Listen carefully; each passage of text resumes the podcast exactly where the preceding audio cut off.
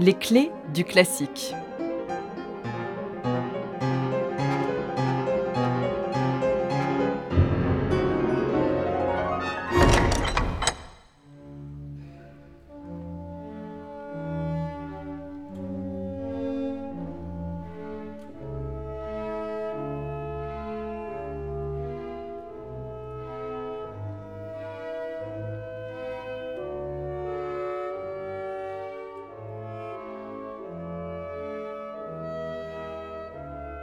Le requiem de Mozart n'est pas un requiem parmi d'autres, il est le requiem. Perçu comme l'œuvre d'un génie fauché par la mort en pleine composition, il s'entoure de nombreuses légendes.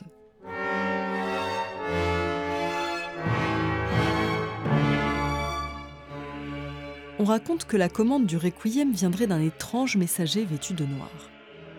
Selon certains, il s'agirait du compositeur Antonio Salieri, le rival infortuné de Mozart, maladivement jaloux. Une hypothèse popularisée par le film Amadeus de Miloš Forman. Mais dans la réalité, qu'en est-il vraiment? Juillet 1791. Mozart est malade et accablé de dettes. Pour ne rien arranger, depuis la mort de l'empereur Joseph II, son protecteur, sa musique est de moins en moins jouée à Vienne. Il est en quelque sorte passé de mode.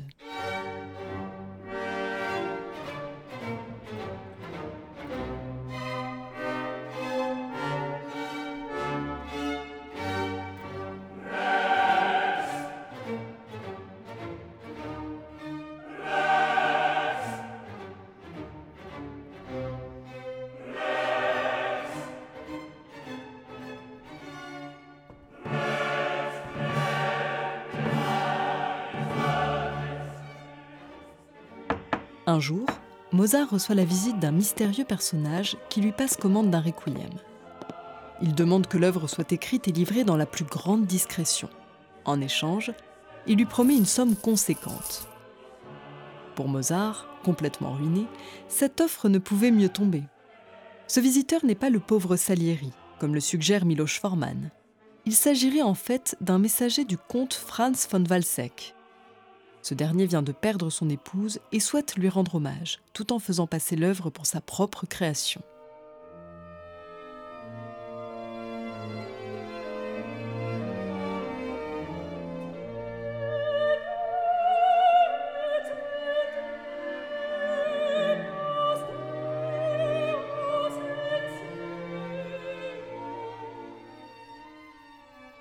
Quand Mozart se lance dans l'écriture du Requiem, il a d'autres travaux en cours et prend du retard. Il travaille à son opéra La flûte enchantée, mais s'acquitte aussi d'une commande inattendue. En seulement trois semaines, on lui demande d'écrire un autre opéra pour célébrer le couronnement de Léopold II comme roi de Bohême. Cet opéra, c'est la Clémence de Titus. Aussi, avant de pouvoir se consacrer pleinement au requiem, Mozart doit encore terminer son concerto pour clarinette et écrire en parallèle une cantate maçonnique, Laut verkünde unsere Freude, autrement dit, annoncer à haute voix notre joie.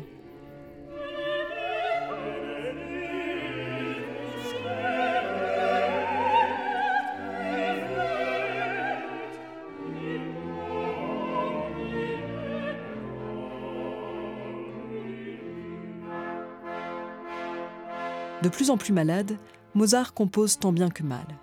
Le 4 décembre 1791, une première répétition du requiem a lieu à son chevet. Trois chanteurs sont présents. Mais Mozart est trop affaibli et la répétition est interrompue. Il demande alors auprès de lui son élève, Franz Xaver Süssmayer, pour lui indiquer comment terminer l'œuvre. Mozart meurt le lendemain, à seulement 35 ans, laissant le requiem inachevé.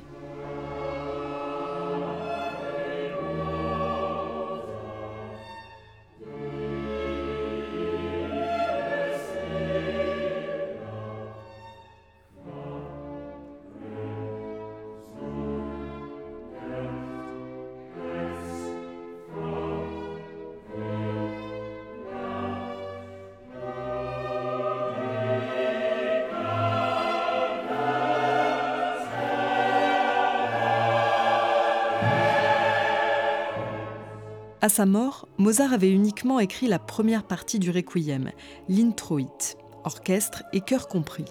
Le Kyrie et une partie du dies irae ne comprennent quant à eux que le chœur et la basse continue. Pour le reste, le compositeur n'a pu esquisser que quelques passages d'orchestre.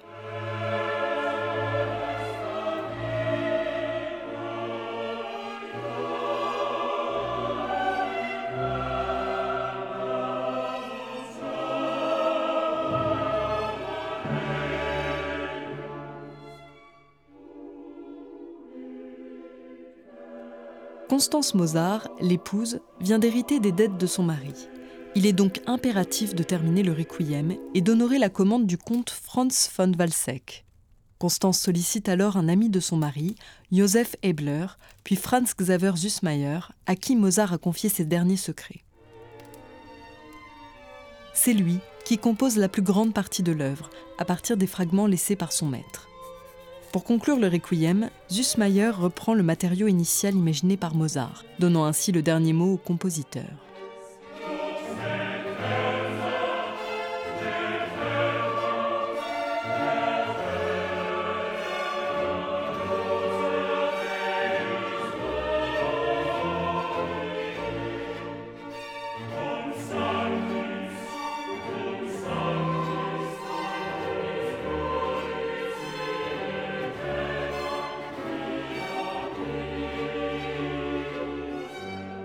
L'œuvre, écrite pour quatre solistes, un chœur et un orchestre symphonique, mêle à la fois douceur et douleur, lumière et tristesse, mais aussi intimité et grandiloquence, en particulier dans les parties de chœur comme dans le dies irae.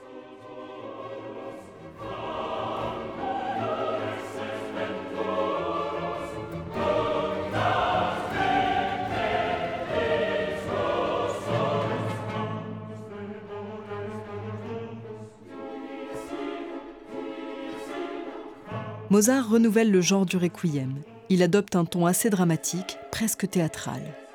Il convient de rappeler que Mozart était particulièrement doué pour la scène.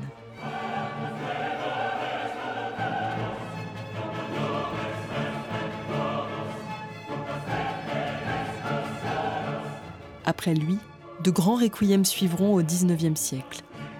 Ceux de Berlioz et de Verdi, frappants par leur côté spectaculaire et théâtral, et plus tard celui de Fauré, teinté de douceur et de lyrisme.